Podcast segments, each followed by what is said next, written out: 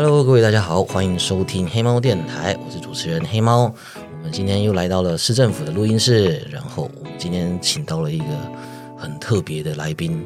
他是我上个礼拜我在网络上找伊布，然后就发现一间很酷的玩具店，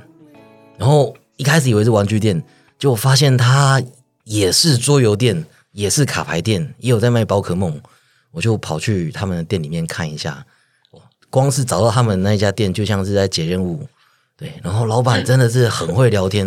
我就赶快把他抓来录我们的 podcast。他是老板小林，大家好，我是小林，还有小林的呃老婆女朋友，对你现现在是女朋友，女朋友是姐姐。大家好，我叫姐姐。我们这样讲姐姐，你可能已经心里想象了一个这个大姐姐的形象，对啊。可是其实姐姐还蛮小吃的，为什么会叫姐姐啊？嗯，其实这也蛮奇怪的。其实一开始店里面的大家都不知道叫叫我什么，然后有一个客人他就他就问我姓什么，所以我就变小林。然后他也不知道怎么称呼他，他就想说那就尊称你姐姐好了，就是一种尊称的概念，好像是这样子啊。其实我也忘记了，你可能要去问那问那个人，因为所有我们就店里面的所有称号都他取的，然后自然而然就变成姐姐了。对，一种尊称。那你叫小林是因为姓林所以变小林？因为他们觉得我很小只，然后我一开始有跟他们讲别的绰号，可他们觉得小林比较习惯，然后他们也觉得可能觉得小林比较可爱。跟那个料理鼠王有没有关系啊？没有，没有关系。我每一个都拿这个来当梗，但是没有关系。哎，可是我我觉得有点像，就是因为因为他们，而且他们觉得都很瘦。然后但是当时那个梗还没有，是当这个梗出来的时候，其实每一个人都说：“哎，你就是那个那那那个小林。”也是有人这样讲。哦，小林是玩具店的店长，然后那间店叫做猪猪玩具嘛。对，猪猪玩具，猪是那个 pig 动物的猪。对对，那间店真的是太酷了，所以我一定要抓他来分享。就是我那个时候去啊。它真的是不像一间店，我真的是没看过这个店这么难找。就是你要从它的网络上，那时候从露天拍卖才找到他们的店址。我就看，哎，在那个顶溪捷运站旁边而已。我想说，哎，离那个黑猫助教的店很近，我去办事情就顺便过去看。结果外面那个大楼就绕了一圈才找不到入口，然后再进去看那个电梯，电梯坐到九楼，坐上去之后那个门还是锁住的。然后你按电铃之后，老板再来帮你开门。然后每一个客人都是像这样子进来，然后老板认识每一个客人，每一个客人也都认识。他就不像是一间店，很像是我们年轻的时候那种社团办公室，大家就是像自己家一样进去，东西一丢，然后就是这边讲干话。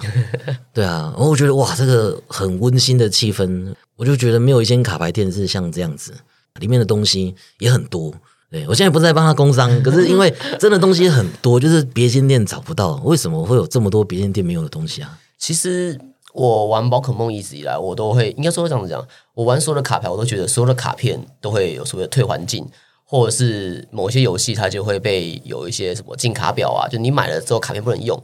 但是卡盒、卡套这些周边产品是绝对不会退环境的。我玩每一款游戏，我就会用到这些周边。所以对我来讲，我其实很爱收集这些周边。我觉得我收了，它不会背叛我。那卡片会退环境，然后不能用，它都会被 它都会有一种背叛我的感觉。可是作为周边对我来讲，有些周边是很，我觉得甚至比一些卡片更吸引我。卡片说说说难听一点的，就是呃，有怎么讲？嗯，大家都差不多。对我来讲，对啊，对啊，看不出一个个性。但是卡套卡盒，我今天有些卡套卡套卡盒是比赛得来的时候。我会觉得那是一个识别的象征，还有就是，我不论玩哪一种游戏，它都能够出现在我的的，我可以变成是一个故事性。因为像我今天我在组构组牌组的时候，我都希望我的牌组内容跟卡套跟卡盒一者是连贯在一起的。哦，所以你如果假设一个水系套牌，你一定是用蓝色的卡套，呃，露丽娜的卡套，对，有有可能，对我会觉得说，如果我整体故事都有相关，比如说我卡我店里面有一个是超梦的卡套，嘿，其实我当时进来的时候，我觉得很丑，因为我觉得它就是。就是背景是好像灰朽土，很很难看，很难看。但我后来我组完，我自己开始在组超梦的时候，发觉，哎，我组的是火系的超梦，我会觉得，哎，这个故事有点连贯的。哎，对耶，对，火系又超梦，对。然后我就觉得说，哎，这个灰朽土卡套突然觉得还蛮好看的。可是别人都觉得有够丑，可是我会觉得说没关系，有故事性比较重要。所以对我来讲，卡套有一点是在对我来讲是一个精挑细选的外衣。我会希望说，比如说像今天有些人的卡套，比如说他他喜欢大嘴蛙，大嘴蛙的卡套就没有出，它只有那么一个。那我我的个性，我喜欢是我的牌套内容跟我的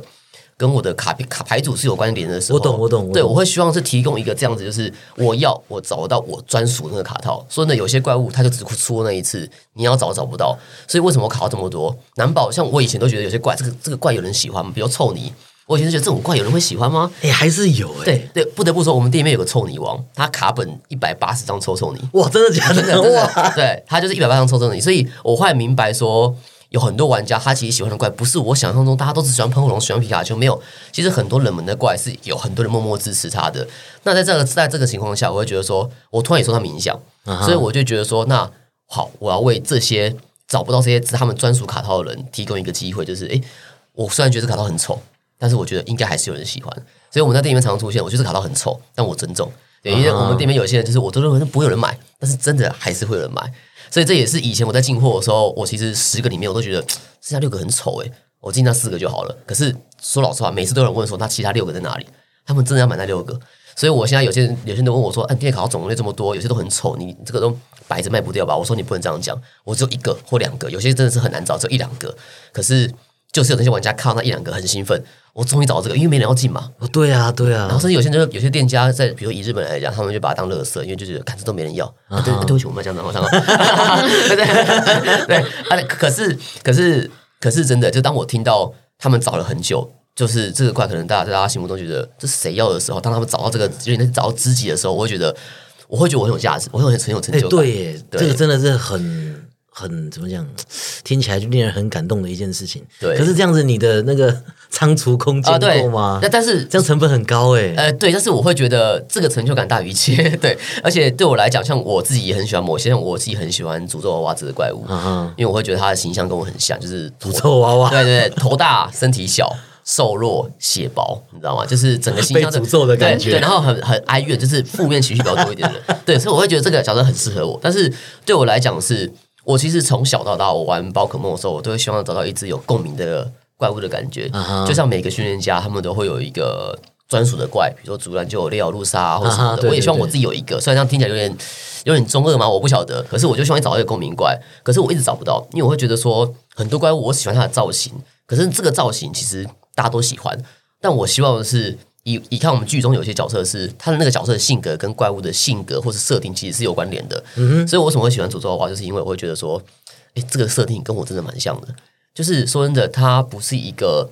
能力很出色的怪物，他在游戏设定上可能就是一个干扰性质居多的角色。但其实这也是我喜欢的。其实我会觉得说，像今天我今天开当老板，其实有时候我会觉得我很很奇怪，我并不想当老板，因为我会觉得我其实一直以来在学校里面，我都是希望当一个比较呃类似军师的角色，或者是军就是也不是军师，或是比较二二二等的角色。就是也不是二等，应该怎么讲？就是老二哲，对老二哲学就是那种的概念，老大旁边都有一个左右手。对对对对，我我我想要想当那个我想要这样就好了。可是我当然我运气算很好，因为我毕竟我其实会开出租玩具有一个很大一个点是，其实我只是想要创作一个东西，但是我不会写歌，不会写词，我也不会画画。那我觉得开呃做做一个小生意或是创业这件事情，对我来讲是也是一种创作。我觉得我可以自己设计我的 logo，或者是设计呃我要去学 logo 的设计，或者我需要设计一些，我要去学一些理念。我觉得在这个创业的过程中，或者是创呃做生意的过程中，我会学到一些我平常不会接触到的东西。所以包含可能我也希望未来如果有那么一天，我自己很想玩很多事情，比如说如果未来有一天我店里面也有自己的主题曲，我我只是觉得我觉得很好玩，或者是有自己的一些吉祥物。对，或者是有自己的风格、装潢风格，或者是整个服务的一些内容，我都希望说，这些都是我创作过程。别人或许能够拍拍影片、画漫画，去表达他的一些理念。那我当时也想说，那如果我能不能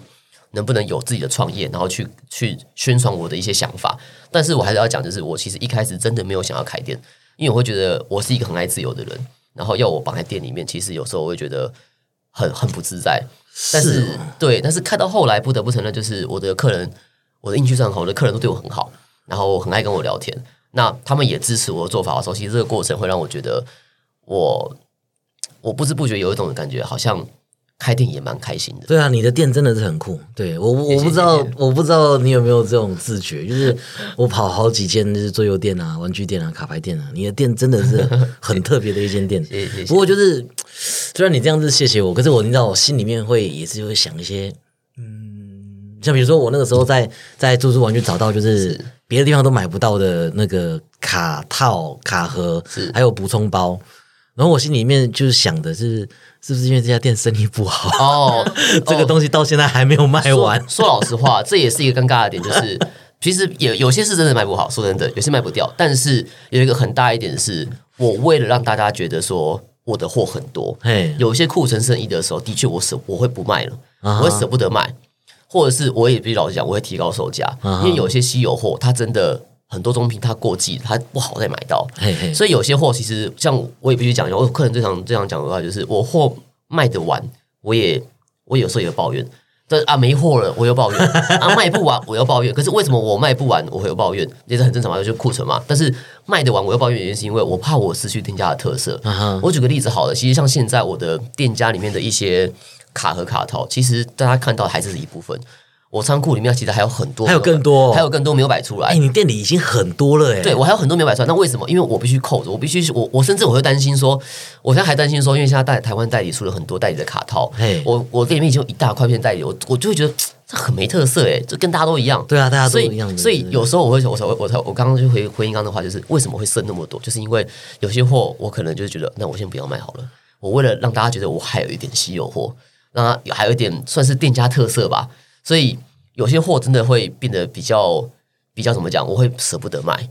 对。然后有些货我也不愿意拿出来，就除非你问我，然后我跟你有缘，那我就拿出来给你。我真的要看缘分才有得买。对，因为你也没有那么一些，你也没有在网络上上架啊。哦，都我我我太多没上架了。对，哇，那这样子，你开你开店该不会就是做兴趣的吧？我我是已经财务自由了，完全不缺钱。当当然没有，我很缺钱，我很缺钱。没有，当然有一部分是真的是觉得说我。我说老说句老实话，我们店家当然对我来讲，我很我比较任性一点。我有时候会觉得店家就是要有特色。那如果我把货很快的卖完之后没特色之后，那么我跟别人差在哪里？我可能店家我里面的一些种类数，虽然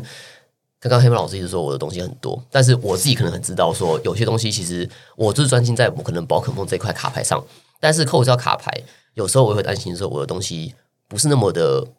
足够。可能我少了别人的一些，比如说什么一番赏啊，或者是模型类的时候，有时候我会觉得，如果我再扫下去，我没有一个定位的时候，我没有一个特征的时候，无法吸引人家。所以，如果要不是因为我还有留一些有一些稀有货在，否则我我可以随时就是啊，这个货卖完了，我去补这个稀有货上来。所以，如果你要看到有些稀有货是因为某个 A 商品卖完了，那那个洞觉得好像有点空，不然我把这个稀有货补去补那个洞。你才有机会看到那个稀有货，真的是要缘分的。有一些是要缘分，然后一个就是一个就是我跟你熟了，那你真的很喜欢那个东西，我觉得这个东西给你，我觉得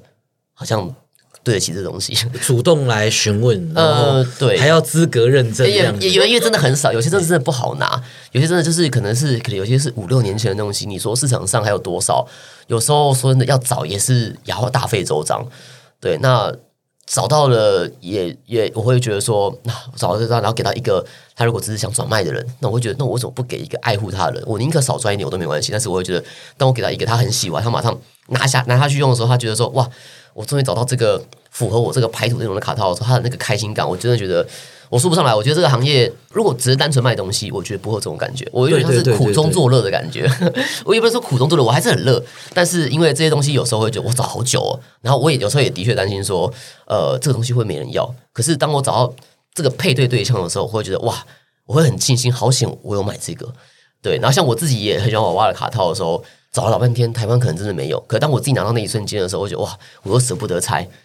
对，所以我会觉得说，相信大家也很多人跟我在店里面买的时候也是一样，就是哇，这边终于出现这只怪物。当然，我们有时候也也不去讲，有些怪物就真的是很冷门，它真的就没有出，也不是怪我说，如果它真的，所以我像我店里面有摆一些娃娃，我都摆一些很冷门的怪，我都想越冷门越好，因为很很热门的我根本就完全不想放。所以我现在就是有点感谢有些客人会提供他的娃娃出来，就是装饰我的店。然后越冷门，我会觉得说。如果真的有人喜欢，他会找到越越找到他的一个归属感。那那种很热门的喷火龙，走到哪都是喷火龙的情况下，我没有瞧不起喷火龙，可是可是真的喷火龙太多了，皮卡丘也太多，大家都喜欢那个那个很正常的东西。我觉得那个比较没有一点差异化这样子。哦，对，可以理解啊。你你有在玩那个电动的吗？宝可梦的电动？我以前有玩，对，就是因为有一些有一些作品嘛，有一些 IP，就是大家可能看他的。动画啊，看他的小说啊。那因为动画跟小说它的戏份都是固定的，所以大家很自然而然就会喜欢那几个主要的角色。对可是游戏不一样，因为游戏的话，你比如说宝可梦，你在草丛里面会遇到什么怪，它是随机的，对啊。然后因为它有很多就是我们讲 RNG 随机的部分，对对就有时候会暴击啊，有时候会嗯突然帮你撑住伤害啊。对，有时候你在过关的时候，你可能就是哇，这关我就是过不去，然后刚刚好就是某一只宝可梦突然就是挺身而出，啊哎、发动那个 RNG 挺住了伤害，然后打出了暴击，你就过关。那对那个玩家而言，这只宝可梦就是从内心觉得哇，这真的是我的伙伴。对对他就会去喜欢上一些就是跟别人不一样的宝可梦。对，所以这也是我现在开店我一个很大的乐趣，在于说，我会很好奇你喜欢什么怪，我都会忍不住，比如说客人要来组牌，我都会说你喜欢什么怪。那如果他说只能这怪，那个怪很冷门的时候，或是不是那么主流的时候，我就会问为什么你喜欢这只怪？变成说我在收集这个客人的故事，这些这些故事过程中，其实我觉得很有趣。我因为因为他喜欢这只怪的原因而更认识这个人。那有时候我会觉得。听到他们的这些可能当时的有时候会是当时的故事背景，或是跟同学的时候，我会觉得说，我好像介入了他人生的某一个时机点。酷哎、对，所以我会觉得这是我在开店的，在我现在开家店，为什么我那么喜欢跟客人聊天？因为我会觉得这这个认识一个过程，交朋友这个过程，我会觉得不是那么的一般。可能我们在学校认识人，就是啊，我们作业借我抄之类的。但是我现在变成说是用兴趣某一个角度切入的时候，我我又不是从纯粹哦，我跟你打牌的过程，而是好像有点从你的生长过程去切入，既有这个从你的宝可梦去推测你的个推测你的性。性格，然后可能我 我在跟你分享我的故事之后，大家反而也很容易去更深入大家的这个个性跟感情。我会觉得这件事情是我现在在店里面大家氛围会互相认识的原因。我会常常讲说，哎，我在跟客人，比如说我在跟 A 客人介绍的时候，我会讲，哎，这个 B 客人他喜欢什么什么怪，然后他们俩他们也因为这个故事而更认识这个人的记忆点。哦，因为故事反而跟这个人的这个，他们他们熟识也会更更快，所以我会觉得这个就就是可能也是我店里面我自己觉得说我的客人之所以会这么热络的一个一个原因之一。哇那宝可梦是人数哎，那你自己是喜欢诅咒诅咒娃娃？是那姐姐姐姐喜欢哪一只？电龙，电龙，电龙也是蛮可爱的啊，妹妹那个龙龙羊进化上来那个嘛。对对对，你有在玩牌吗？我有啊，我有啊。那你的套牌是电系的吗？一开始的套牌是电系的，是电龙，但那时候很可惜没有去打比赛。哦，感觉你们两个就是不会去组主流套牌的人哎。呃，我都是等过季我才会去组那个主流牌，就是当当当这个主流已经退季了，那我才会想说好，那我可以开始玩了，因为我不想要打主流。但是原因原因有是有两个啦，一个就是。有时候我拿到主流牌的时候，我会觉得胜负欲会比较高，因为好像我开了一台法拉利，我打我开输人家，我开出一台 Toyota，这是好像怪怪的，没有感没有改没有改装 Toyota，好像不太对。但是如果我今天我拿一个偏粉的牌，可是我输了，我会觉得我可能会给自己找一个理由啊，我粉牌嘛，我输正常啊。但我赢的时候会觉得，哎、我好我好厉害哦。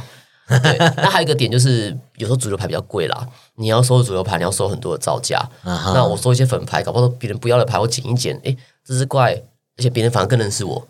对，所以我会觉得说，有时候反而是一个记忆。对，大家觉得那个那个就是玩诅咒娃娃。对，对所以我在开店的时候，我都希望，其实我都希望店人组多一点牌。呃，也不是为了赚钱哦，是为了就是第一个是我喜欢有趣啦有有趣趣，然后组一点比较有识别性的。所以我们店里面其实包含像最近有出一个那个珍珠钻石嘛，嘿然后我们店里面就有办一个，就是有个玩家就组了一个猪猪队。猪里面猪队对他就是为了打那个对战塔，它里面的怪全部都不不是放主流怪，它全部放我们各自喜欢的怪，然后对然后取我们的名字，比如说诅咒娃娃叫小林的诅咒娃娃，然后或者是有人可能是什么什么什么吃真电龙，对，什么或是谁谁的丑怪这样子，然后就是我们的队伍。可是这样子的组合，当然打对战打很难打，可是就是因为很难打，很烂，呃，也不能说好，我不知道烂烂不烂，但是就是打的很吃力，看起来很吃力。可是大家一起看的时候，一起玩的时候，反而说对啊对啊有很有那个刺激感，大家觉得很很好笑。比如说啊，我只能出来扛一拳我就死了，虽然根本就不太能够过关。哦，小林，对对，他们就会这样讲，就说啊，怎么一出来就死了？然后就是他，我只是出去扛一拳，因为娃娃就是伤害就是也不怎么样，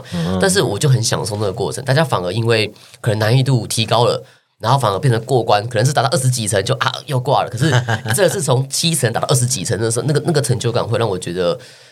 嗯，不是那种我们一直想要拿胜利对啊对啊这样才好玩啦。对，对，就是帮大家科普一下，就是这种卡牌游戏啊，就是大家玩一玩之后，就会有各种很厉害的玩家，然后组出一支我们会叫主流套牌。主流套牌就是你看那种最后十六强，最后十六强里面可能就是就只剩下两种牌型。诶，像以宝可梦来讲，现在就是梦幻跟一个叫做山神，就是什么那个阿尔宙斯配帕路奇亚跟迪亚卢卡，就是十六强就只有这两副，哎我们就叫这主流，因为它就是最强的牌，然后大家都抄他们的牌，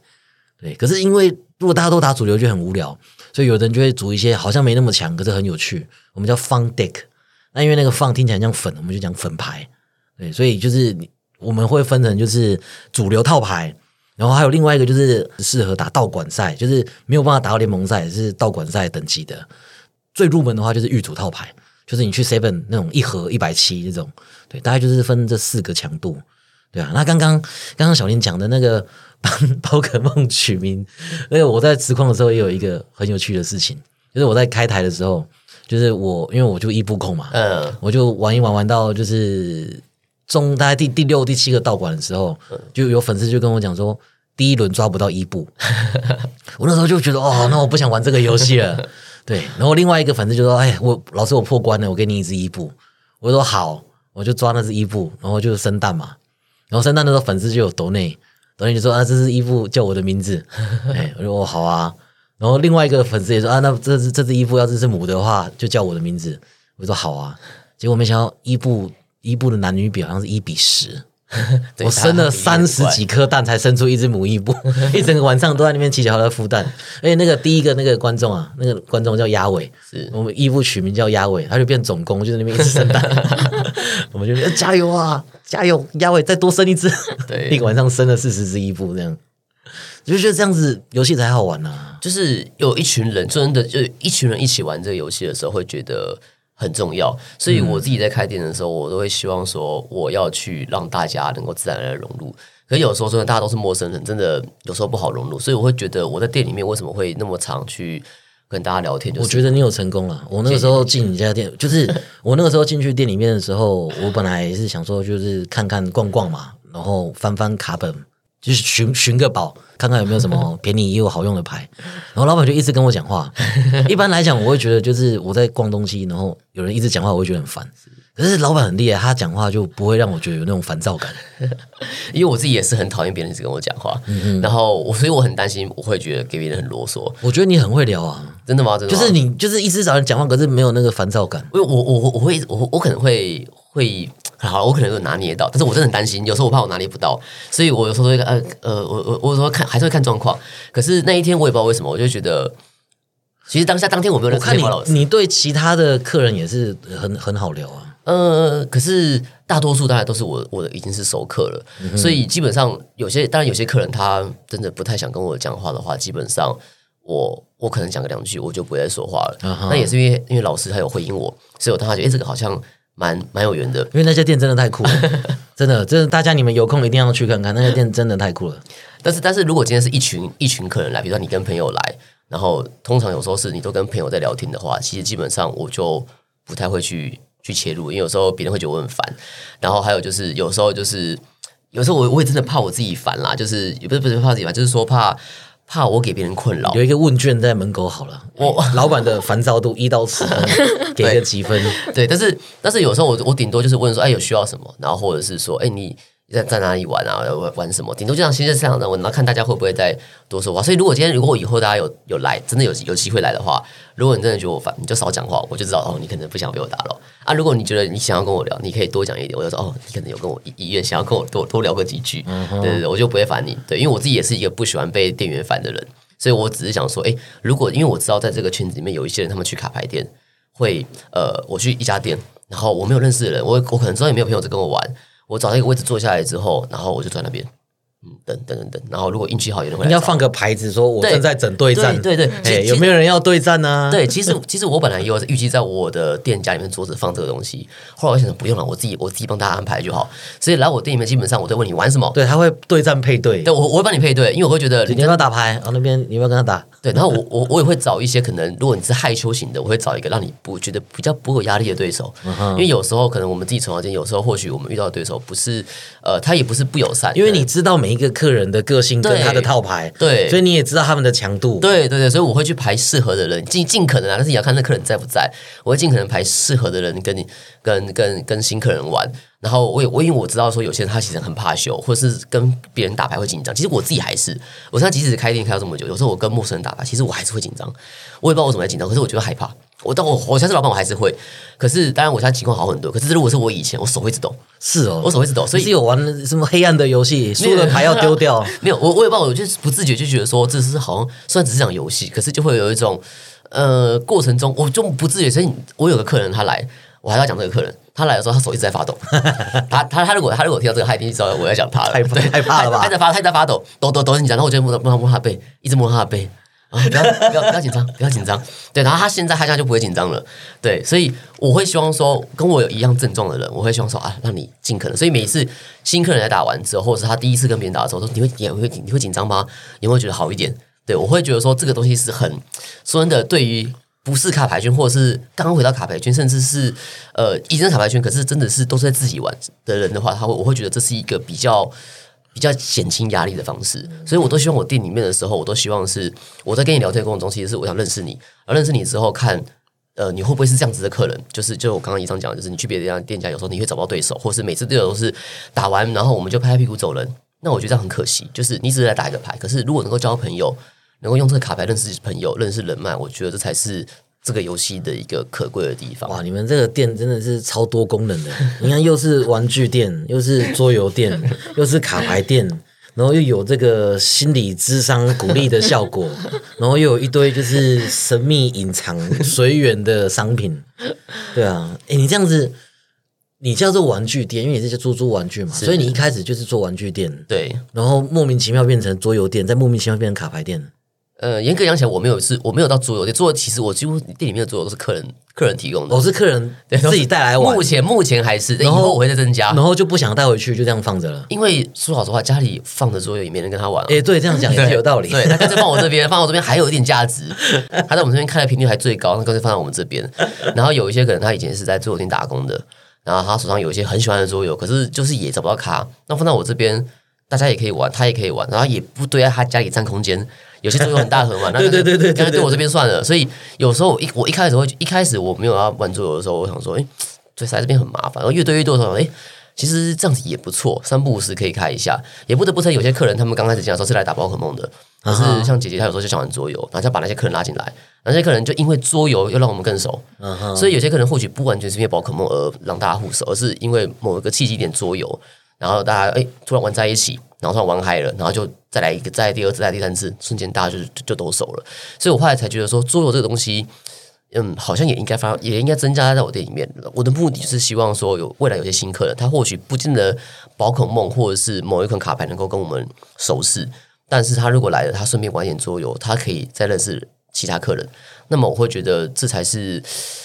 我会觉得这才是我家店的的最大价值啊。桌游比较好入门啊，宝可梦坑那么深。呃，对，可是有时候我也希望，所以有时候像我其实也很想办很多的轻松的赛制，比如说宝可梦的卡片有稀有卡的等级，我有时候就希望说，还是我们办一个三十张牌组的比赛，简单的三十张，但是你只能玩 C 呃放普卡，能就是 C 卡、U 卡跟 R 卡等级的卡，因为很多卡片说真的，大家抽起来，我们只要那些啊稀有卡，其他我都不要，其他当垃圾丢，但我会觉得很可惜，那些卡片它不是不强。它其实只是相对关系。如果今天我们大家都一样拿那个 C U R 卡来来打牌，那搞不好大家会觉得，哎，其实有些 C 卡、有些 U 卡，看大家看以为是乐色的卡，其实在这个赛制底下，哎，搞不好它蛮强的。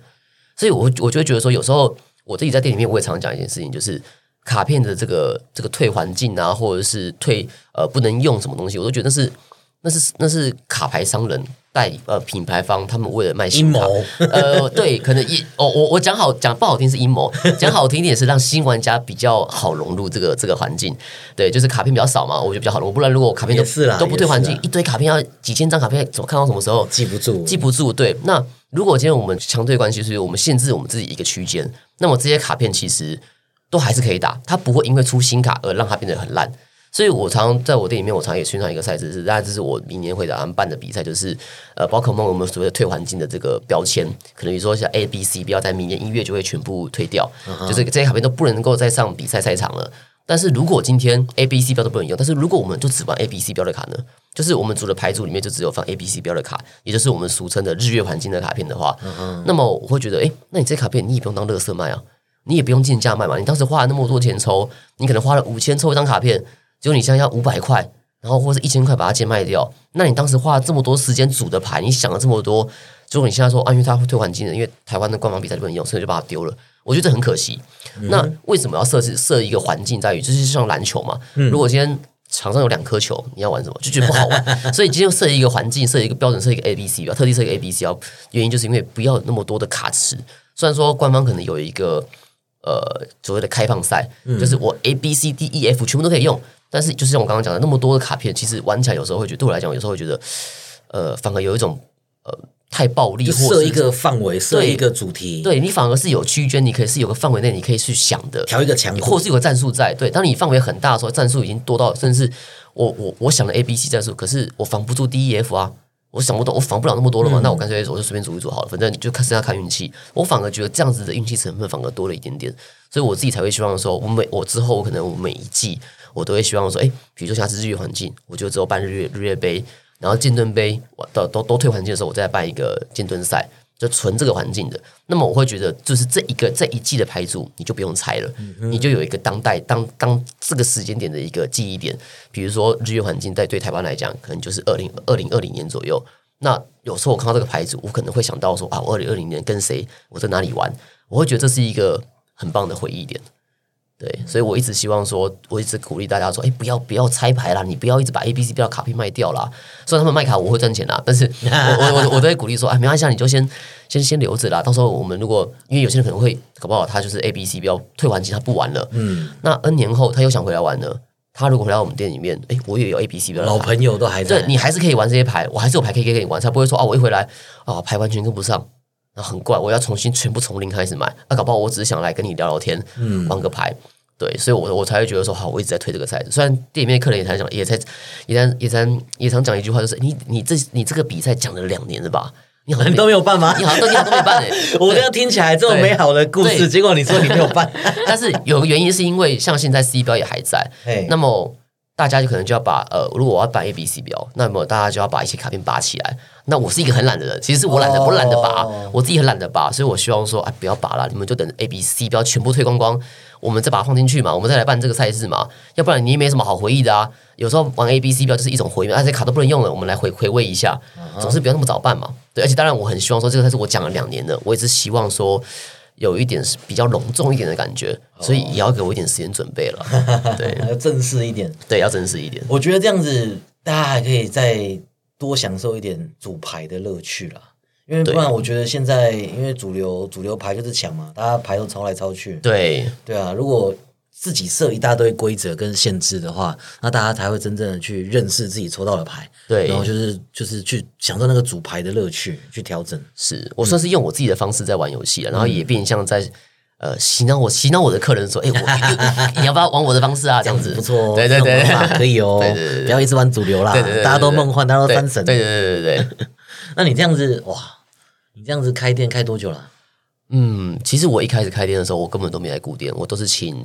呃请别人帮我卖。因为我当时最一开始的时候，如果比较熟识的客人知道说，我一开始是躲在一个二楼的仓库里面，很小一间，然后我就请一楼的的别服饰店的老板帮我帮服饰店的老板，他本来是卖珠宝的，嗯哼，然后他就是哎有客人上来，然后说哎不然他帮我卖一下，上面包鞋卖多少你就帮我收钱这样子。所以我以前是真的是纯做副业，我就等着领钱就好了。嗯我觉得二楼当仓库，然后就放在那货放在那边啊，有人来就摆着，然后摆着对，然后你要拿什么么？就自己就自取。所以以前我都在网络上我都会写，呃自自自取。对，你自己来拿，然后我就真的是想说，哎，网络出出货，价钱做个赚个零用钱。但是因为刚好宝可梦中文版上市之后，那个时候可能我很早之前我就已经在卖日文版了，嗯、然后那个时候我有卖一些周边。那刚好刚好搭上中文版热潮的时候，很多人需要买官方卡套。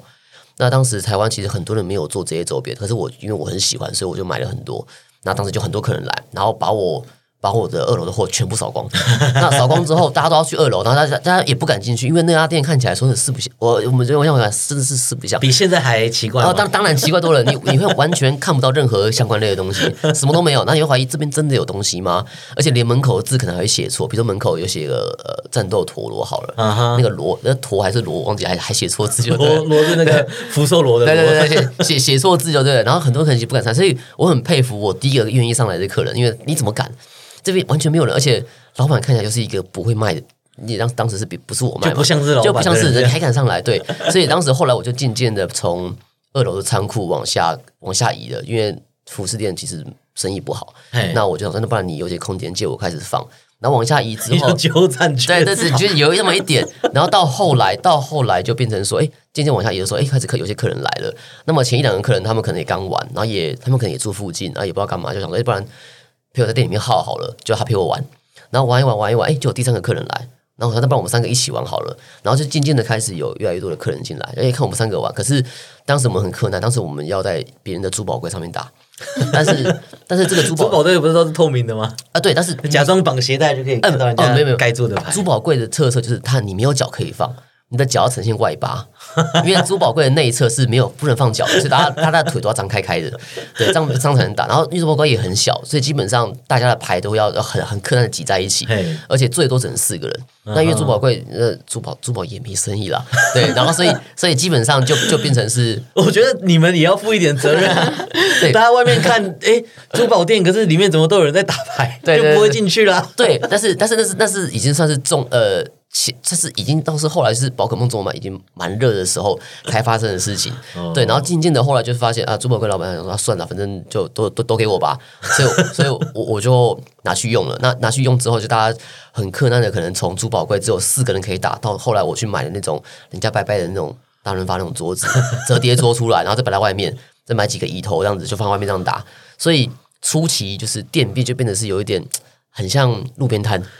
很奇怪的感觉。对，所以我才说，其实我真的没有想要开店，我是无意间就是可能跟我玩的客人变多，然后大家因为聊天嘛，因为可能跟客人聊天，然后因为可能年纪也跟我差不多，聊久了人就越来越多，然后也因为一开始可能因为我比较初期，我还算是。比较老手一点，嘿所以大家会来问我，所以大家聊久了就变成同号这样子，嗯所以一开始的确有点像是同号会聚成这家店这样子哦，所以你们就是那种社办的感觉，就是从那个时候啊。对一直留到，现在，硬要讲好像真的是像社办的的起家一直维持了这种风格。对对对对对，嗯哇，真的是很有故事的一家店。还有没有其他？你遇过就是你们店里面目前遇过最大的难关是什么？最大的难关啊，哎，嗯，其实我觉得很多都难关，老师然后每个人都是难关，对我来关关难过。对，对我来讲很多都难关，但是硬要讲，目前当然对我来讲最大的难关就是搬店这件事情，因为搬店对我来讲真的要花很多的钱。那我们要从一个呃路边路边小店、超级窄的小店，然后搬家，这样我我我有我的规划，我觉得说好，既然我要开店，我当然希望要我的氛围要要有一点基本的程度。那我我自己其实有时候会觉得我我的要求可能标准都比较高一点。以现在来讲，好，其实我会觉得我的预期分数大概是六十分及格，这对这家店的的期许是六十分，我觉得还不够好。但是也没办法，我的能力就是有限的。那对我来讲，搬店当然是一大的困难。然后第二个点就是，我们搬来这边之后，的确我们疏忽了一些呃环境上的问题，就是我们的声音会太吵啊，对，桌游店大家都很嗨。对，那当然，当然一开始我没有想到这件事情是，我我认为我的客人很少，但啊我、我其实我现在还是觉得我客人其实没有很多啦。但是当大家嗨起来的时候，声音大到就是可能楼上的住户会会嫌我们吵，但是有可能大一点啦，刚好我们这一层楼刚好它我们的外面的玻璃是一个玻璃帷幕，哎，那这个玻璃帷幕它很长，它会延伸到十楼，它会延伸到楼楼上去，所以楼上的住户透过玻璃的声音震动会传到十楼上面去。对，所以就是因为这样子，变成说很很容易吵到楼上的住户，大家觉得说，啊，大家可能他年纪也大，他觉得怎么可以这么吵？对，那刚好那天我们要开趴，因为刚好凌晨发售会，然后那一天可能也有有一些比较有名的 YouTuber 有来，然后就变成说，哎，刚好大家吵吵到不行，然后可能全满，他没地方坐，然后我真的是我当下我也应该要住户，应该也要意识到这个点，这也是我的问题，所以左右邻居就是很想把我赶出这种大楼，哦，对耶，，对，他就觉得说我太吵了，我可以理解，我可以理解，对，那我也很抱歉啊，但是但是我也觉得说，哎，应该可以跟跟我讲一下，然后我去好好改善这件事情。对，因为我觉得说，哎，我知道我不小心又吵人家，我就快点改善，我就花设备改善。但是可能人家真的是他照他的想法是每天都很吵，因为不是一天吵，也是每天都很吵。对，所以我后来也是很，我相信有时候在开店的时候，我就跟客人讲说，我也很担心人很多，一人一多，生意一吵，哇，我就开始担心啊，楼上是不是要骂我了？楼上是不是要不爽我了？甚至可能连电梯。哦，都是我的客人在使用，他们就觉得说啊，都是我的客人在使用电梯，上上下下的电费你付最多，对，然后管理费就要就要再提高，可能就变成类似这个样子。还要管理费再提高哦，呃对啊，这么心酸哦，对，所以所以有时有时候我有时候我会很挣扎，就是我究竟还能不能回应？因为毕竟我们做这一块，其实可能比较自然就觉得啊，我们利润其实也不好。哎，对，这样讲我好担心哦。而且说真的，这没有办法避免啊。你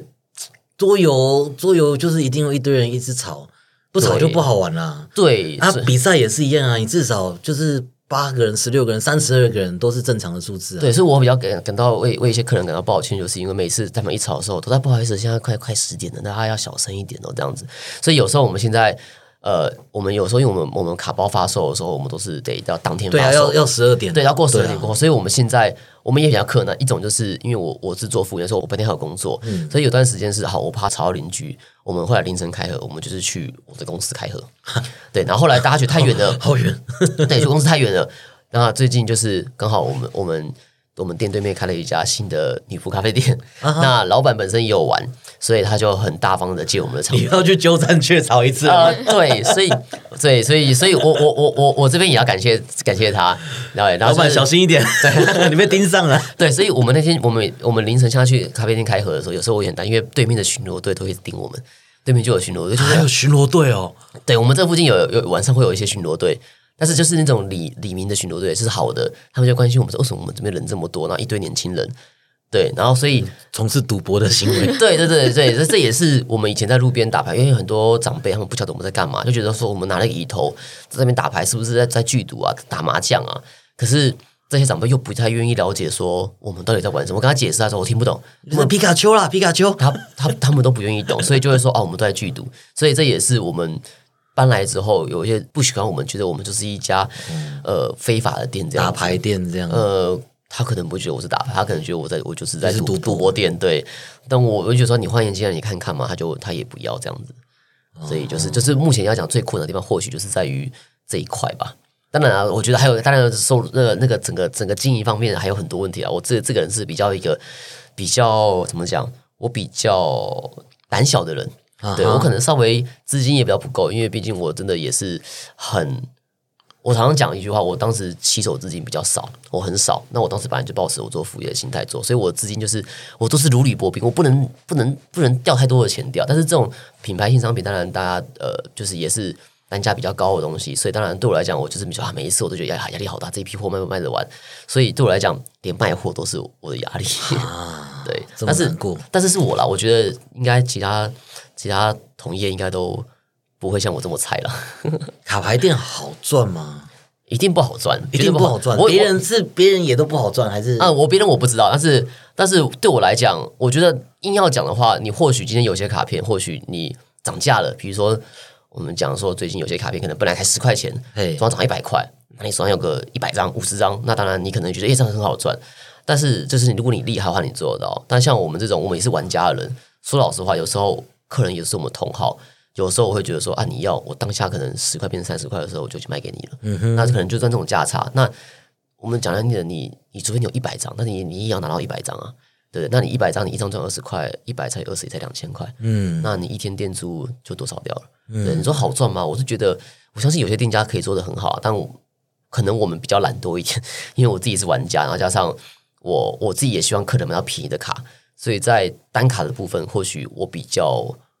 比较没有比较没有受益一点，所以我我觉得每个人做法不一样啊，我只能说我自己觉得我没有到那么好赚啊。我觉得你的那个整个手法跟你的开店的理念都没有以赚钱为优先呢，啊，说老实话，我因为我当时会认为，铜铜臭味没有很重的感觉。我我因为我我之所以会这样讲，是因为我希望让大家觉得它的花费有一点价值，或是有一点别人没有的东西，我才会觉得说他多付了这点钱才划算。但其实我但说穿了，其实其实也是因为我们最近在试着转型，否则其实大家也是买包而已，其实也没有其他的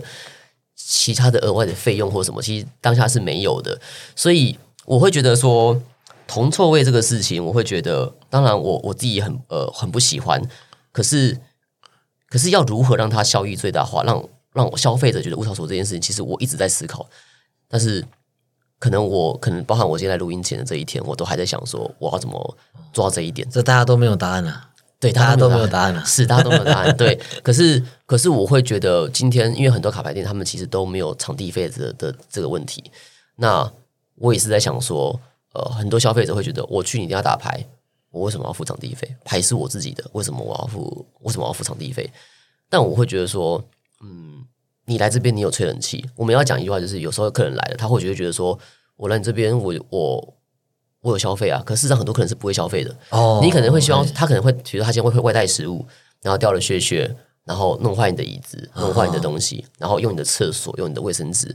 然后可是他的他的卡片会在哪里买？他的卡片可能会在超商买，哦，对啊，对，因为他别的地方也买得到。对，所以这就是我们现在这边比较干苦的地方，就是我们在服务客人哦，然后可是他在超商买，对，所以有时候我们可能自己有时候会稍微小小的情绪闹不平衡，就觉得这样子我们我们赚什么？呃对，但是但是赚什么对，但是不晓得这件事情是不是有时候我我我我我我也会在调试我自己的心态啦。就是是否是我不应该这样想，还是我应该还是我我那种是我自己失去服务热忱嘛？这我就觉得哎，这个这个这个好哀怨哦。对，那不然讲开心的，你这样开店以来有没有什么很开心的故事可以跟大家分享？哇，开心是真的蛮多的。说真的，今天对我来讲，如果我今天我我如果去当一个工程师好了，那么我觉得我的生活圈就是办公室的那些人，或者实验室的那些人，我觉得我圈圈很小。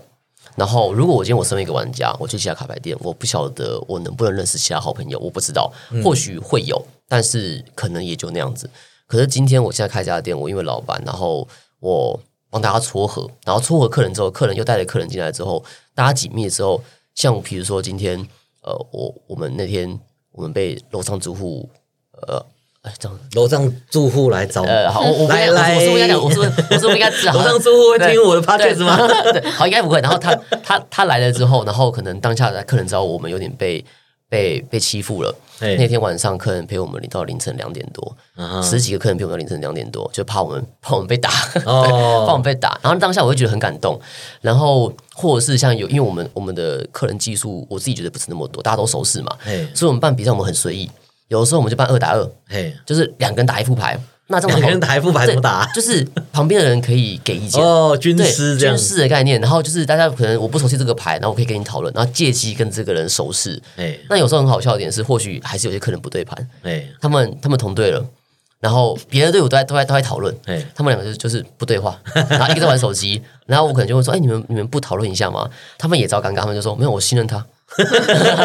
其实他们只是不想对话，有没有？他他打他打就好，反正我看不懂。对，就是这是蛮好，他们自己也觉得蛮好笑的，所以我会觉得说这这些有趣的点，就是我们这种小店比较容易发生的事情，就是不用走太正规的玩法，甚至有时候大家心血来潮，不然我们来打五打五团体赛，或是自己开始乱改规则，比如说，哎，突然就是有人有隐藏分数，然后或者是嗯甚至是学，比如说一些漫画的一些玩法，比如说可能诈欺游戏啊的一些改良模式，大家有时候会想一些新规则，所以我会觉得说，我其实有时候也怀疑说，我自己是不是应该要往比较大的店走，或者是吸引更多的客人进来。可是我也知道说，当我吸引到更多我比较不熟悉的客人的时候，可能我这些玩法会消失。对，所以我反而希望我保住我的这个这个特色在，但是也希望是又想要做大市场，可是又想要保住现在的这个氛围。对，所以我每天都在纠结这个事情。我想说，到底我应该怎么做？所以很多客人就像就像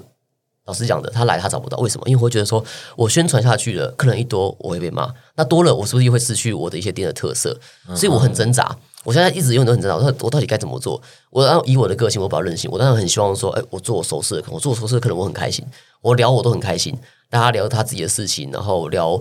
聊什么都可以聊，大家完全都是朋友，这样是就真的就像社办那种感觉，我会觉得哇，我每天都是开店还可以赚钱，还可以还还可以玩，你知道吗？我觉得这是一件很幸福的事情，不得不说。可是很现实面就是，如果以以我们目前这样的情况是，我会觉得说，哎，如果我三十几岁这样玩，OK。可是如果今天到再多一点年纪，然后如果用这样的模式，会不会其实我很容易不见？因为可能我的客人会结婚生子，对啊，然后我的基底客群会离开，或者是我越来越老了，我接下来跟新一辈的玩家，我可能会出现更大的代沟。虽然说我现在觉得我跟现在的小学生我都可以聊得很开心啊，我觉得我的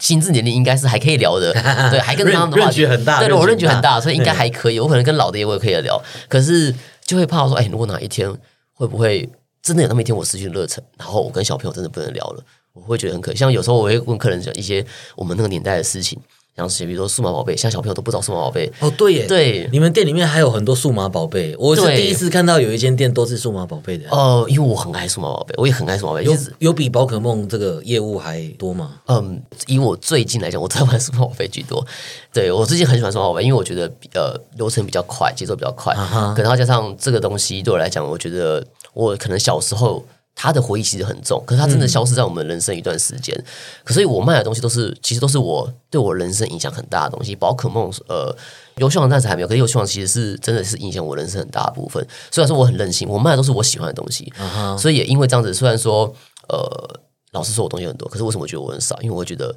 一家店的经营程度来讲，我都只卖我喜欢的东西，我觉得有那么一点点太少了。啊哈对我应该还是要再更大众一点点这样子。我觉得你刚刚讲那个第一个故事，就是客人留下来保护这家店，好热血哦！对，当 因为感觉可以拍电视剧啊。因为对当当下就是可能还有客人为了为了安慰姐姐啊，还在那那当天还很冷，然后外面有下雨，他就是用手在玻璃上画了一个爱心给他。哇对，然后我就觉得说哇，，so sweet，对，然后我的客人有些很高很壮，然后就出去谈伤害，对对对，出去谈伤害这样子。然后我当他觉得哇，这个氛围真的是让我觉得很暖。然后明天大家都还要上班，还愿意这样留下来陪我。对，所以我会觉得对我来讲，开这家店，我我不知道它之后会变怎么样，但是我觉得对我来讲，我对我人生来讲，我觉得这是一个。真的超级难得的一趟旅程。你说社办好了，或许大家以前高中社团，呃，有很多很棒的回忆，但我也觉得，如果他是社办，我也觉得他给我超级多的人生价值，这样子。钱是钱很重要已经是对，但是不得不说，我一开始的确是抱持着 对。其次的心态在做，哇，这样子很复杂哎。因为我一直、因为我一直希望我站在消费者是消费者的角度，我我我自己也是消费者，但我还是要赚钱。可是有时候我会觉得说，我我自己也不喜欢别人一直推销嘛，那所以我自己常常就是，我如果真的觉得东西不好，其实我都会讲说，我觉得这不适合你，除非说你你需要收藏或者什么的，或者是说，哎，你要先确定哦这样子。所以我我为什么会说我不想同策略，是因为消费者就不喜欢这些东西，嗯但是我希望我感同身受，因为我觉得曾经有有人跟我讲一句话，就是你不要追着钱跑。那我希望我站在消费者角度，消费者知道我在为他想的时候，或许我的生意就会变好。或许我真的是一开始是抱持这样的想法在经营，对，只是现在现实面就是，嗯，有了，我需要钱钱的东西我，懂，我懂。对对我们我们之前开游戏实况的时候，我们会考虑，就是我们我们做的东西要粉丝向，还是可以就是开拓更多的粉丝这样。对。对啊，因为你只要开始宣传，开始扩大，对。就一定会有新的人进来。对。那你本来的氛围，你本来营造出来的文化，一定就是会改变。对。但你本来这东西你就已经很喜欢了，你就不想要它改，可是偏偏你你也想要就是更有名，然后赚更多钱，对。然后你就要中间做取舍，而且就是常常就是事事情啊，就是计划跟不上变化、啊。对。对啊，对啊，对啊，所以你这种，我本来还是想说，哇，我可以在行销上给你一些建议，可是你这种情况真的是好好难哦。但是或许某一天，我真的觉得，其实这也是我为什么后来我决定开这家店，原因就是因为我觉得说，人生如果没有一些问题的话，我会觉得人生也蛮无聊的。我常常讲一句话，如果我没有烦恼，我也觉得很无聊。如果开始，如果对，因为如果开这家店一帆风顺，我其实觉得对我可能或许我我很轻松赚到钱的，搞不好我也不珍惜这些东西，就是那种哈扣玩家，看到难度高，一定要选最高难度呃的那种。也我我我也没有，我觉得中等就好，中等就好但是总是不要简单的对总是要有一些难度。就好像今天如果我们今天玩一场游戏，对面一直放水，你也觉得很无聊嗯嘛。所以我觉得适当，我觉得 OK，太难我也觉得不好玩，所以我会觉得说，哎，有一些难题给我去去去解决，我都觉得我或许是当当做一种历练，跟我会试着把这些难关当做是一种尽可能的乐趣。哇，好励志哦！对对对对对对，但是你觉得这些这些邻居就是一个关卡，一个挑战，这样呃，或许哦我我怎么克服啊？邻居邻居不 OK，这没有办法克服、欸我我或许五年以后，我会觉得，对这个如果没有这个事情，不会让我觉得有这些这些历程，或许不会让我成长。我是这样想啊，虽然说讲是这样讲，但是就是心情好的时候这样讲，心情不好的时候还是会觉得说心情不好就啊 怎么会这样啊好烦哦，还是会这样子。对，可是因为你看从小到大，有时候会觉得学生时期，你也觉得学生时期读书很痛苦嘛。可是回过头看，你会觉得其实当时是蛮幸福的，所以说不定我在也是啦说不定现在我在追逐我自己的定位，这边追逐我自己的方向的时候，说不定我回头看的时候会觉得，现在时这段时间搞不好我还是其实是看起来很痛苦，可是其实我过得很甜蜜。嗯对，我哼，会觉得说不定这段过程其实我是很享受的。有，我觉得可以。我觉得对，我觉得我们在 podcast 可真的很难叙述他们那边的氛围。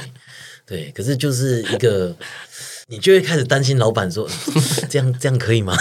这家店这样会不会倒啊？对，这也是我客人常常讲，你不要倒好不好？你不要倒好对，不好客人也会想要保住这家店，然后就会开始跟老板讲说，你要怎么样才能活下去？对，所以所以其实我有时候开店的时候，我都想说，我在想说，大家其实是在跟我一起创业，所以有时候我也不得不讲，有时候店里面的常客都会知道说，哎，我都会很不自觉地说，我现在经营问题在哪里？然后大家就跟我一起想，你就怎么做，你就怎么做，你就怎么做啊？甚至他们就说，啊，你就要这样子啊，你不可以收收这种钱啊，你要收高一点啊什么的。我客人都会这样子来跟我讨论，所以这这也是我觉得很很有趣的地方，因为我把它当做大家一起算是旁观者，对对对，好像是某部分来讲就是现实的实况，嗯，实况看我开店，